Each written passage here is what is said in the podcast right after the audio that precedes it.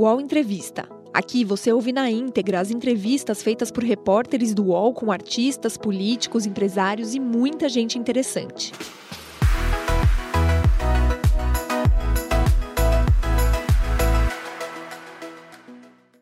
Olá, bom dia. O UOL recebe hoje aqui no seu estúdio em Brasília o ouvidor nacional de direitos humanos, Bruno Renato Teixeira. Bruno, muito obrigada pela sua presença. Muito obrigado, bom dia. Né, bom dia a todos que estão nos assistindo. É uma satisfação poder estar aqui né, no UOL e estar aqui à disposição de vocês para essa nossa conversa, enfim, poder expor as ações que o Ministério dos Direitos Humanos vem desenvolvendo. E comigo nessa entrevista, minha colega Letícia Casado. Bom dia, Letícia, obrigada. Bom dia, Carla. Bom dia, doutor Bruno. Bom dia, Carla. Bruno, é, a gente está vivendo um momento um pouco assustador aí na nossa sociedade em relação a esses ataques em escolas e creches é, em alguns estados aí. Depois do ataque numa creche em Santa Catarina, o presidente Lula criou aí um grupo interministerial para tratar essa questão. Eu queria saber qual é o papel do Ministério dos Direitos Humanos e o papel da ouvidoria né, dos direitos Perfeito. humanos nessa questão é, que a gente está atravessando em relação aos, a esses ataques em escolas. Sem dúvida é uma situação que nos apavora, né? Todas, é, todo o Estado né, brasileiro, a sociedade de modo geral, foi surpreendido né, de, nos últimos anos com essa onda de ataques às escolas, que é importante que a gente consiga, a partir dessa situação, construir uma resposta que vá eh, não só sanar essa situação, que é grave, né, e nos demanda compreender de uma forma bem ampla né, o que está acontecendo, mas também é uma oportunidade de se fortalecer políticas públicas no sentido de garantir que o ambiente escolar seja cada vez mais, mais seguro, né, sobretudo, e que a, a escola possa é, também olhar para o conjunto da sociedade e perceber o que de fato está acontecendo, que pode estar incidindo é, nesse movimento. Né? Mas as ações do governo, a partir do, da orientação do nosso presidente Lula, foi que o conjunto de, do conjunto de ministérios possa estar desenvolvendo ações é, na perspectiva da segurança, né, da investigação mais apurada, né, de olhar para as redes sociais também como esse espaço que precisa é, de uma moderação cada vez mais ajustada, né, para que a gente consiga, é, numa perspectiva de prevenção, olhar para essas estruturas, para essas big, big techs, né, para a internet de modo geral, é, como elas podem estar é, sendo utilizadas para o fomento é, e incitação da violência e isso como isso repercute é, no conjunto dos estudantes, nas escolas, nos estabelecimentos de ensino de, uma, de um modo geral. E o Ministério dos Direitos Humanos contribui dentro desse conjunto, né, desse grupo interministerial, é, não só na articulação de um olhar para a defesa dos direitos humanos da comunidade escolar como um todo, mas também é, é, com o Disque 100 sendo uma ferramenta também de prevenção à violência. Então, é um instrumento que a população pode estar utilizando na perspectiva da prevenção, denunciando, né? seja essas páginas, sejam essas plataformas onde as pessoas se utilizam para disseminar é, a violência, mas também é, é, a população, no modo geral, que ao perceber qualquer situação né, de, de anormalidade dentro do ambiente escolar, possa estar denunciando. E nós construímos, a partir dessa orientação, um fluxo emergencial. Né, que vai garantir. Nós já temos um, um diálogo permanente com as redes nos municípios, que envolvem a rede CRAS, a rede CREAS, né, que é os, os Centros de Referência em Assistência Social, né, os conselhos tutelares, mas agora a gente entende que há necessidade de se incluir a polícia militar, né, as guardas civil as guardas civis, né, as, uhum. as guardas municipais, de modo geral, e a polícia civil que vai ter esse papel de investigar aquelas informações que estão chegando ao DIC 100. E essas informações são enviadas imediatamente né, à polícia militar para que possa é, direcionar equipes né, até as escolas para evitar que o mal venha a acontecer. Então a gente está atuando nesse caráter preventivo e nós entendemos também que precisamos avançar numa política de educação em direitos humanos. No enfrentamento ao bullying, no enfrentamento à intolerância, né? entre os alunos, dentro da comunidade escolar, que vai repercutir por toda a sociedade. Então, acho que, que agora é a hora de um plano emergencial de contenção e prevenção, né? É, numa ação muito é, é, capaz também de buscar a responsabilização, né? seja ela em caráter individual, e se caso a polícia, é, é, ao longo das investigações, for identificando que há grupos né, de fomento, incitação e até a de alistamento de jovens para esse tipo de prática, que a gente consiga mais rapidamente dar uma resposta muito enérgica né, é, diante desses grupos é, neonazistas, enfim, tudo isso que tem propagado ao longo dos últimos anos um cenário de violência. Né? É, o senhor estava falando sobre a, essa questão de prevenção. Então, a pessoa liga para o Disque 100 e a, a, a, denúncia vai ser encaminhada diretamente para a polícia civil, provavelmente, ou militar, se já Também, tiver uma ameaça. Para as né? duas ao mesmo tempo. É. Tá.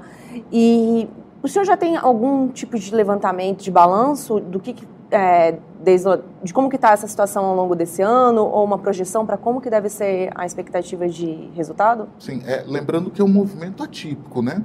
É, o fluxo é, o cotidiano da central, ela apontava para uma uma, uma, um, um, movimento contínuo de, de, tipos de ligação, né, muito forte na questão da criança e adolescente, mas com um histórico já de exploração sexual, abuso sexual, trabalho infantil. Né? É, esse era o maior volume é, agressões, né, violência física contra crianças e adolescentes, a população idosa, pessoa com deficiência. Esse era um, um, um fluxo né, e, um, e, um, e os níveis de, de, de atendimento que eram é, é, recebidos pela central. E nos tempos, é, nesses últimos dias, mais precisamente da última quinta-feira para cá, é, isso se altera com um número muito grande de informações, o que mostra que a população é, é, está também muito vigilante, os pais, no modo geral, os familiares dos estudantes estão muito vigilantes a esse, esse movimento e também têm buscado entender a partir de, de olhar para as redes sociais é, dos seus filhos, né, dos grupos de WhatsApp, aonde essas informações estão chegando e estão é, também entendendo que o Disque 100 é esse canal que eles possam estar denunciando. Então, houve um, um, um aumento significativo. Percentual, o senhor tem uma ideia A gente ainda não está ainda conseguindo fazer esse levantamento de percentual, mas houve um acréscimo significativo no número de ligações, contendo já informações de violência ou de supostos ataques em escolas. É, Bruno, a gente é, na imprensa, a gente levantou até um debate, há uma discussão de a gente não noticiar mostrando a imagem desse agressor, né? E, enfim, algumas é, para ter uma cautela, porque a gente avalia que a fama e a exposição é uma das coisas que que essas pessoas buscam. Qual é o diagnóstico que vocês têm do perfil é, dessas pessoas? Vocês conseguem a, a avaliar, né, em termos é, como, é, o que, que, a gente que, que a gente está vivendo? Que fenômeno é esse que era uma coisa que era tão distante chega ao Brasil? O senhor acha que também talvez tenha relação com o ex-governo Bolsonaro nesses últimos quatro anos ou não dá para fazer essa ligação direta? Como é que você avalia o perfil dessa pessoa, como ele deve ser tratado e da onde vem isso? É, esse é um movimento mundial, né? Esse acréscimo desse perfil de de atos de violência, de ataques às escolas, a gente tem entendido que é um movimento que tem ocorrido em vários países do mundo é, e que de um, de um, determinado período para cá, isso se, se, essa linha né, crescente dos ataques vem sendo muito associada ao discurso de ódio, à propagação de um, de um discurso armamentista, né? não só no Brasil, mas em vários países. Né? É, a gente tem entendido que há um movimento nesse sentido e, e também um, um, uma falta de controle né, do, das plataformas, no modo geral, é, e quando eu falo falta de controle, eu não estou falando de censura, mas que haja uma moderação cada vez mais apurada no enfrentamento ao discurso de ódio, né? A, a, ao discurso da violência, da propagação da violência, que os nossos adolescentes, crianças e adolescentes, no modo geral, têm tido acesso. Né? É, e a escola ainda não, não se ateve, a maioria do a, a, o movimento né, é, é, da educação ainda não conseguiu acompanhar a velocidade das redes. Né? Então, o professor ele também não tem instrumentos hoje, a grande maioria das escolas não tem instrumento e nenhuma formação o professor conseguir acompanhar esse avanço né, e essa falta de moderação que há hoje no âmbito da internet para conseguir construir também uma plataforma pedagógica que ele consiga dialogar e fazer o enfrentamento desse discurso de ódio que vem sendo propagado por meio das redes sociais, o discurso armamentista, né? E, e vem é, é, facilitando né, a, a, a, a consolidação dessas redes, a partir das redes, é, de estruturas que a gente achava que tinham sido extintas, né, como células neofascistas, células nazistas, é, já consolidadas no Brasil e que vai nos demandar um, um, um esforço de enfrentamento muito grande em combatê-las. Qual que é a principal orientação do ministro Silvio Almeida em relação a esse tema? E uma outra coisa, o senhor falou antes é, que aumentou o número de denúncias tem uma ideia, a gente consegue ter uma ideia de quais estados uh, isso aconteceu mais? É, nós estamos fazendo esse balanço nesse ah. momento. Exatamente nesse momento a gente está é, levantando esses dados, tentando entender melhor, a partir dos relatos, né, quais são as redes que as pessoas têm, têm colocado como, têm percebido né, a propagação e a divulgação é, de perfis com, com conotação de violência, de ataques, de ameaças. Então a gente está exatamente nessa fase, como a gente está no calor do momento, né, de repactuação desses fluxos com a Polícia Militar, com a Polícia Civil, com o Cyberlab, que é um, uma estrutura da, do Ministério da Justiça que faz todo o, o enfrentamento à violência é, e combate aos crimes cibernéticos, a gente está nesse momento fazendo esse levantamento. Mas, por, por, óbvio, São Paulo sempre se destaca até pelo número da população, como a, a, o maior número de denúncias vindo do estado de São Paulo. E a orientação do ministro Silvio Almeida, Sim, em relação ao ministro, a orientação é que a gente fortaleça o canal, diz que sim, como essa ferramenta também de enfrentamento à violência e que a gente possa, no âmbito do Ministério, constituir um grupo, né, que já, na verdade já está constituído esse grupo, que vai é, é, estar interagindo dentro desse comitê interministerial, apontando para uma política de de prevenção à violência e educação em direitos humanos nas escolas. Acho que esse é o nosso papel.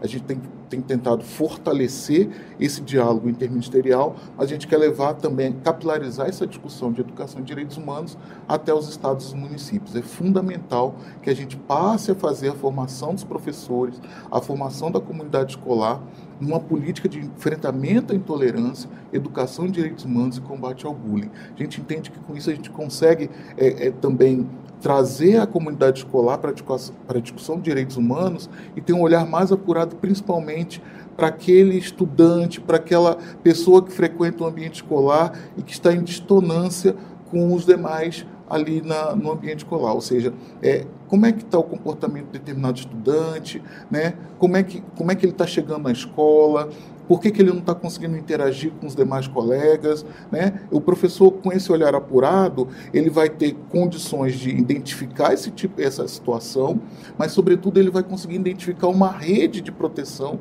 que ele pode estar tá acionando e tentando, a partir desta rede, dar a atenção necessária aquela criança, aquele adolescente que está em algum tipo de sofrimento é, mental, sofrimento psicológico, no modo geral.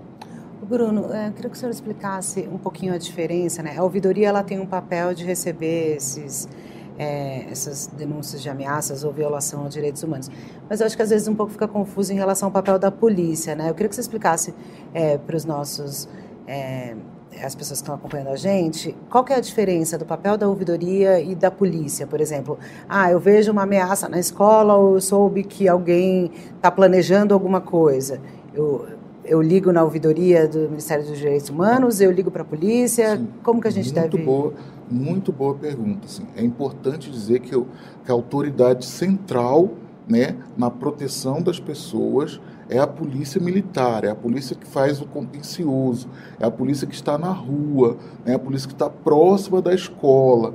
Então é fundamental que a população, ao identificar qualquer situação né, onde há uma ameaça às escolas, é importante que ligue no número 190 da Polícia Militar. Né? Que a Polícia Militar tenha a capacidade de chegar imediatamente àquele local da ameaça. Muito importante frisar isso para a população. qual é o papel da ouvidoria, qual é o papel do Disque 100? É quando essa ameaça ainda não está presente, uma vez que a pessoa identificou essa ameaça nas redes sociais, né, uma, ela pode estar ligando também para a Polícia Civil, é, mas o Disque 100 está se, se apresentando dentro desse contexto, dessa rede de prevenção, na perspectiva de receber essas denúncias e ser um canal é, qualificado para enviar também para a Polícia Militar, porque nós entendemos que o papel da Polícia Militar é de, de imediatamente estar no local, de prevenção e proteção, mas o Disque 100 ele, ele se apresenta dentro desse contexto como mais uma ferramenta que vai acionar outras estruturas na perspectiva da prevenção. A Polícia Federal para se apurar os crimes cibernéticos, então é importante que as pessoas que identificarem qualquer página, qualquer perfil nas redes sociais, que ela consiga é, preservar a URL, que é o endereço, né, do site ou do, da rede social aonde está, é, onde ela está verificando essa ameaça, é, eventualmente nos grupos de WhatsApp, que ela identificar, que ela consiga é, printar ou guardar o número daquele telefone, da onde está vindo a ameaça, ou o, o, o, o, ID, né? Eu estou tentando achar um termo que para a população entender que é o, o nome do usuário, aquele arroba fulano de tal. É importante isso. E aí não vai ser o papel da Polícia Militar essa investigação. E essa informação, uma vez chegando na ouvidoria, a gente imediata, imediatamente aciona a Polícia Civil dos seus núcleos de enfrentamento à violência cibernética, que vai fazer a investigação dessas páginas, dessas redes que estão propagando a violência e também aliciando adolescentes para cometer esse tipo de crime. Então, são dois eixos de investigação e de apuração e de atuação. A Polícia Militar imediatamente para o local né, da escola para garantir a proteção da comunidade escolar e, simultaneamente, a Polícia Civil e a Polícia Federal para a investigação da onde estão vindo, é, por meio das redes sociais, essas ameaças. O senhor já ocupou esse cargo de ouvidor Sim. no governo Dilma Rousseff, em 2000, de 2011 a 2015, Sim. né? Ah, que diferença o senhor vê daquele período para agora? Quais são as, os novos desafios que o senhor vê agora cargo? Sem dúvida, os desafios do momento é a gente enfrentar a violência que aumentou exponencialmente nesse último período por meio das redes sociais. Né? Esse é um trabalho que, tanto no âmbito do Ministério da Justiça quanto no, no Ministério dos Direitos Humanos, a gente vem dialogando com as big techs, com as plataformas, né? É, com as mídias sociais, para que a gente consiga cada vez mais olhar para essas redes sociais, que é uma realidade hoje, né? e como a gente consegue é, propor a partir delas é, uma política de direitos humanos, uma política de educação de direitos humanos, uma política de participação social e que elas possam também ser esse canal onde a gente consiga extrair essas informações para uma apuração efetiva. Né? A, gente quer, a, a, gente quer uma rede social saudável, democrática, participativa, né? interativa, né? mas que seja um espaço é, é, livre, sobretudo livre, para as pessoas se expressarem, né? mas que a, a, que a gente consiga levar também para esse ambiente segurança e proteção, principalmente uhum. para aqueles que estão mais vulneráveis, que são nossas crianças e nossos adolescentes. Então é nessa perspectiva que a gente entende que o que é, não tinha até 2015 e que houve esse aumento, é a gente olhar também para as violações de direitos humanos que ocorrem no âmbito das redes. E eu digo do racismo, da violência contra a mulher, a xenofobia, a LGBTQI-fobia. Né? A gente precisa olhar para esse espaço de diálogo hoje com um olhar de direitos humanos, um olhar de proteção, um olhar de cuidado. Né? Para encerrar esse tema de escolas, a gente passa para outros que você, o senhor citou aí, alguns outros temas que são importantes em relação aos direitos humanos. É, Nessa discussão, acho que o governador de Santa Catarina falou sobre questão de colocar pessoas armadas na escola e o próprio ministro da Justiça, Flávio Dino, é, falou eventualmente que algumas escolas possam podem ter segurança armada. Queria saber a avaliação do senhor em relação a isso. O senhor acha que é uma solução nesse momento em que a gente vive? Olha, é, eu nunca vi, a, a, a, eu não consigo ver o incremento né, do, do, do, do aparato bélico né, nesse momento como a única saída. Eu acho que a gente tem que garantir a proteção do ambiente escolar em vários níveis. Né? Eu acho que é, garantir a proteção né, é, é, no entorno da escola, isso a Polícia Militar já faz. Né? Em vários estados existem os batalhões escolares que fazem um trabalho brilhante né, de garantia é, da segurança da, da comunidade escolar como um todo. Então, acho que a gente tem que fortalecer né, esses meios da Polícia Militar, das guardas civis é, municipais, na proteção do ambiente escolar. Agora, dentro da escola, a gente tem que tratar de educação. Né? A escola é um lugar de formação, é um lugar que o professor precisa estar cada vez mais é, é capacitado para entender esse movimento que ocorre né, e aí ter meios de prevenção. A gente sempre tem que olhar para a escola como esse espaço pedagógico de emancipação, de senso crítico, de formação do cidadão. Eu acho que a formação do cidadão ela não passa por um discurso bélico, por um discurso armamentista. Uhum. Muito pelo contrário, a gente tem que olhar para o ambiente escolar e entender que ele é um ambiente de formação de cidadão, de cidadania, de democracia, das liberdades. Então, eu, eu acho que esse discurso, é, o conceito de formação pedagógica, de, de educação, ele, é, ele caminha de forma distante do debate é, potencial bélico, né, que a gente precisa para esse momento. Eu acho que o papel da polícia ele deve ser exercido, né, e está sendo. É bom frisar que está sendo é, na em torno do, da proteção daquele ambiente, mas dentro da escola eu acredito que tem que ser um espaço é, de olhar com cuidado, principalmente daqueles que estão em situação de maior vulnerabilidade e talvez esteja invisibilizado hoje pela dinâmica escolar, pela dinâmica de sala de aula, até pela fragilidade dos professores na sua formação de ter um, o, o olhar para essa pessoa que está pedindo ajuda, né? mas também, sobretudo, qual a rede que ele precisa acionar para enfrentar esse tipo de problema. A arma não vai ser solução para isso? Nunca, nunca e jamais a arma vai ser solução dentro da escola. Ou seja, o professor, como eu falei, né? hoje o professor ele carece de uma formação tecnológica é, para entender esse movimento também que ocorre na internet e esse, essa formação ainda não chegou, que só uma informação, uma formação para treinar esse professor para manusear armas. Eu acho que não está longe de ser o mais adequado. No último dia 6, o presidente Lula assinou um decreto que institui o Conselho Nacional dos Direitos das Pessoas LGBTQIA+. Qual é a expectativa desse conselho e o que, que o governo passado representou em relação a retrocessos nessa área de direitos humanos para as pessoas ah, com diferentes orientações sexuais? Sim.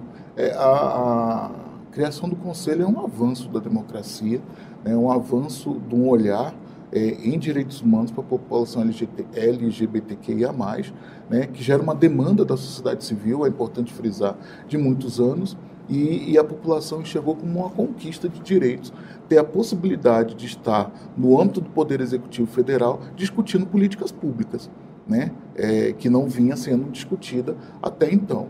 Então a gente entende que a, a, a formatação do Conselho, é, com a participação do governo, com a participação das entidades LGBTQIA+, para discutir cidadania, educação, saúde, segurança pública, é, não tem como a gente dizer que isso não é um avanço né, que não olhar para o futuro de garantia de direitos.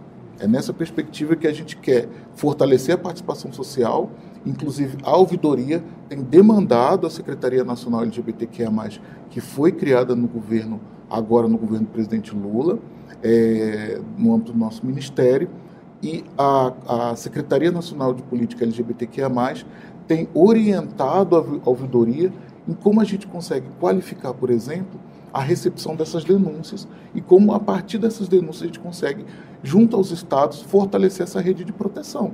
A gente precisa garantir que a população LGBTQIA, eventualmente sofrendo um ato de violência, ela consiga chegar na delegacia e ter o seu boletim de ocorrência registrado, de fato, é, é, a partir do que de fato aconteceu. Né? Não desvirtuar essa, essa informação, garantir que esse boletim seja de fato é, acolhido, seja uma apuração a partir né, do que de fato aconteceu, se foi uma violência em razão da sua orientação sexual. Então, tudo isso é um avanço. Né? Que ela seja respeitada a partir do seu nome social ou do nome como ela ou ele né, é, deseja ser chamado. Então, é nessa perspectiva de fomento de uma política pública que vai garantir dignidade, respeito, a, a partir da sua condição é, de pessoa, né? É um avanço e a gente entende que daqui para frente tem que ser dessa forma.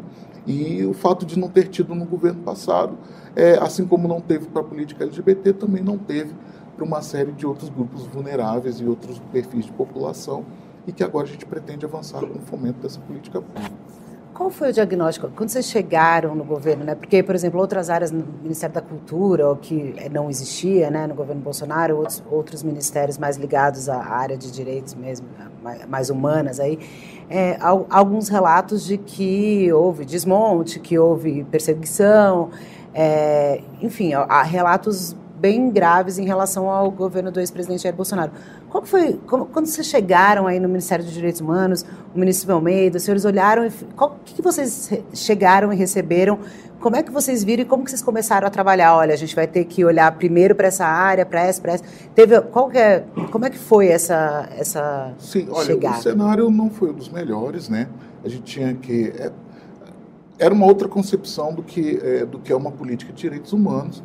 E o presidente Lula foi categórico em dizer que as partes teriam 100 dias né, para ajustar a partir da concepção desse plano de governo, dessa proposta de governo que ganhou as eleições né, no ano passado. Então, o grupo que ganhou as eleições tem a total liberdade de implementar suas políticas públicas a partir da resposta que a população deu nas urnas. Né? Isso para a gente está muito é, claro. Assim. É nessa perspectiva que a gente tem avançado no olhar para frente. O. Nos 100 dias, o Ministério dos Direitos Humanos entregou o que para o presidente? Bom, nos, nos, últimos 100 dias, a gente conseguiu, é, pelo menos eu posso falar da minha pasta, né? Nós conseguimos retomar a ouvidoria para a perspectiva que a gente pensou a partir da Constituição dela. Né? A ouvidoria tem que ser um canal de participação social amplo, plural, democrático, acessível. Né? E com isso a gente conseguiu é, retomar o, o, a participação social, abrindo as portas da ouvidoria para receber toda a população. Então, hoje a ouvidoria recebe os povos indígenas, recebe a população em situação de rua, recebe o movimento é, dos familiares de pessoas em privação de liberdade, é, recebe a comunidade quilombola, é, nos, nas suas estruturas, e a partir daí começa um processo de articulação na resposta para aquelas demandas que são apresentadas. Então, é importante frisar que, é, que nessa construção democrática a gente conseguiu avançar né, propondo, acompanhando os desastres naturais. Acho que é importante frisar que numa política de direitos humanos a gente tem que ter um olhar global para os cenários e aonde a violação ocorre. Há exemplo da nossa ida a São Sebastião, né, no auge da crise, acompanhamos todo aquele processo, olhando para os abrigos e dialogando com o, Estado de São, com o governo do Estado de São Paulo e com o município de São Sebastião e os municípios ali da, da redondeza, como a gente consegue, a partir de um protocolo, é, garantir direitos humanos para as pessoas que são atingidas no momento de, de, crise, de desastres naturais.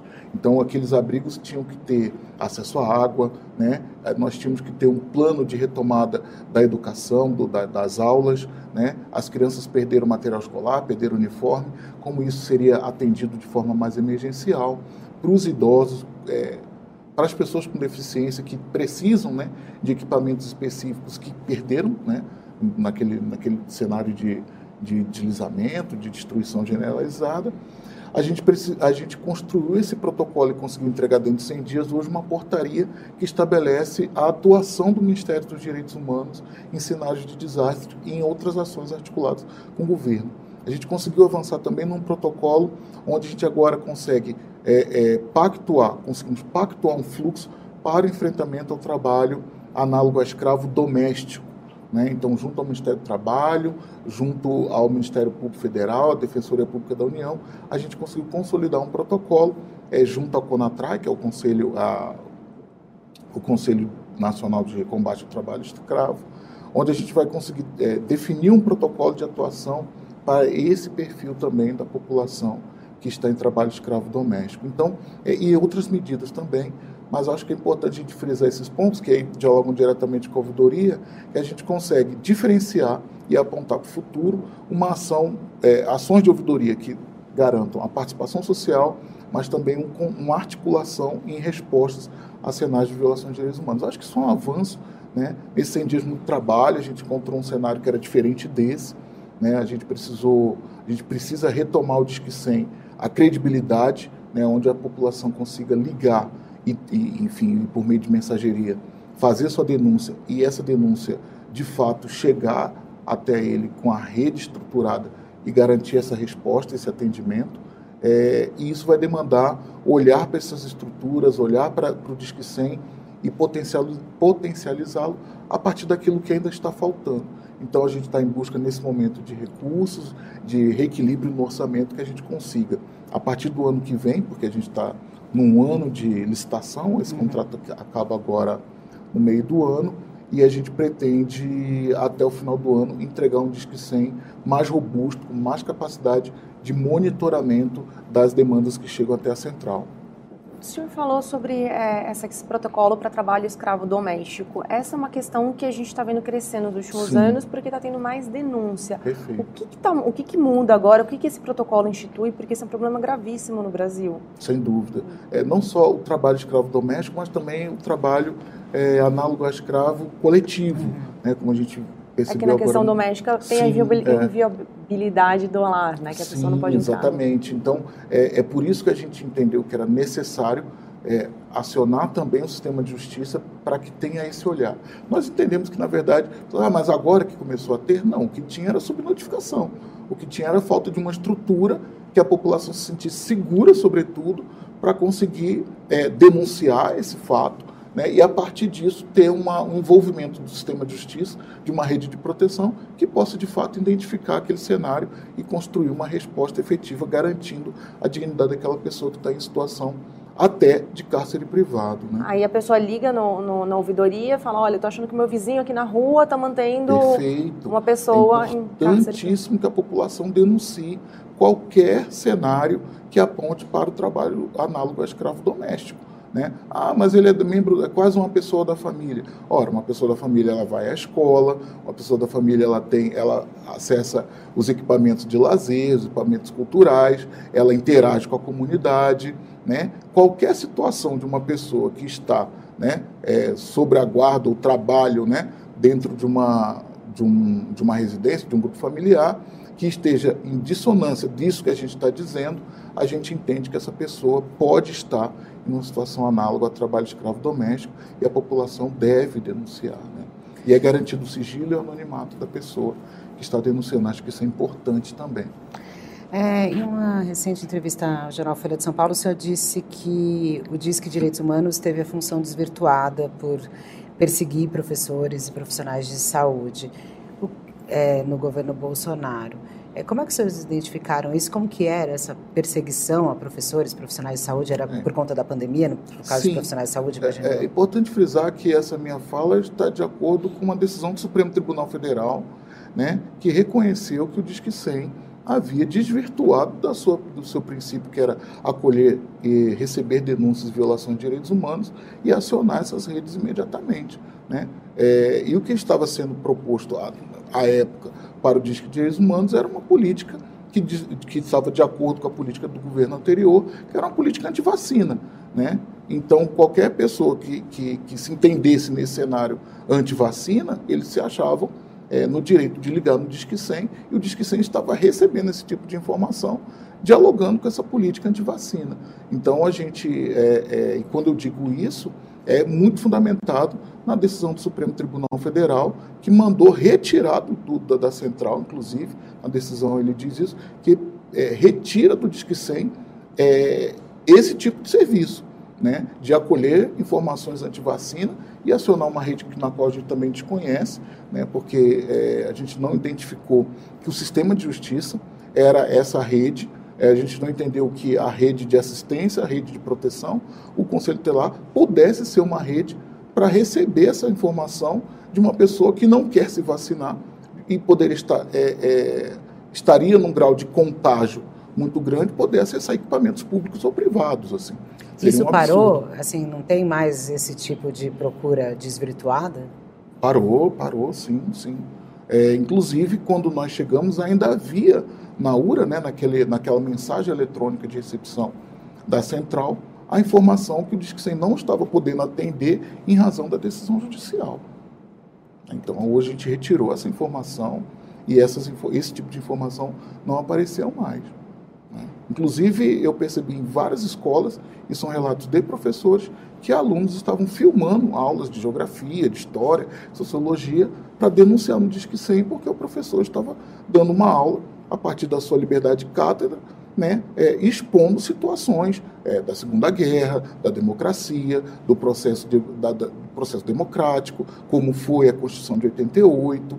Né, eles entendiam que isso era um ensino é, esse grupo, né, Escola Sem Partido, entendia que isso era uma politização da aula daquele determinado professor e estava utilizando isso para denunciar no Disque Sem professor. Isso é um grande absurdo, né, e a gente entende que o professor tem a sua garantia de cátedra, a sua liberdade dentro de sala de aula para disseminar sua informação, formar esses alunos a partir de um senso crítico, né, e aí o aluno, o estudante, de modo geral, avalia se aquilo ali para ele é pertinente ou não, mas enfim, mas o professor ele deve ter a sua liberdade de cátedra garantida. Né? O UOL Entrevista volta já.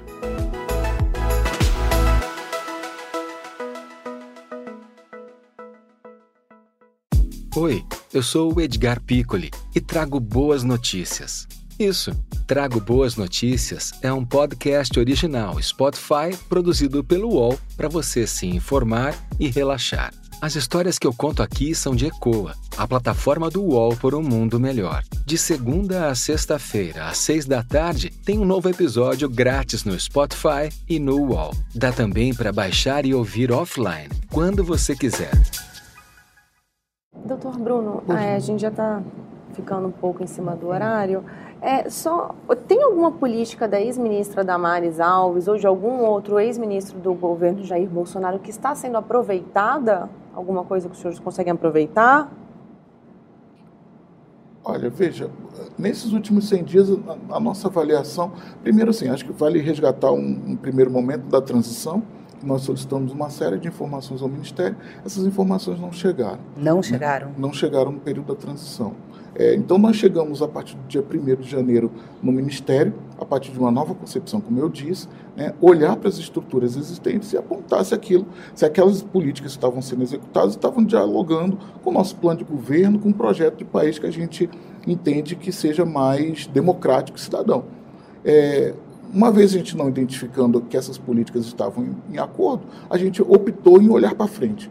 Acho que agora é hora da gente olhar para o futuro, verificar o que, que a gente, de fato, enquanto Ministério dos Direitos Humanos, consegue articular para que as demais pastas do governo federal possam implementar suas políticas públicas com um olhar para os direitos humanos, dando um exemplo, a Minha Casa Minha Vida, né, que é conduzido pelo Ministério das Cidades, que essa política de minha, do Minha Casa Minha Vida possa estar em diálogo com a política de direitos humanos, garantindo que a população em situação de rua seja contemplada, tenha uma linha de, de, de investimento para casas populares que atenda né, a, a redução do número da pessoa, das pessoas em situação de rua está dialogando com a política de direitos humanos, que essas habitações sejam pensadas a partir de uma lógica de acessibilidade para as pessoas com deficiência, então isso dialoga com os direitos humanos, no âmbito da educação, que a gente consiga cada vez mais implementar no currículo na base curricular nacional a política de educação em direitos humanos,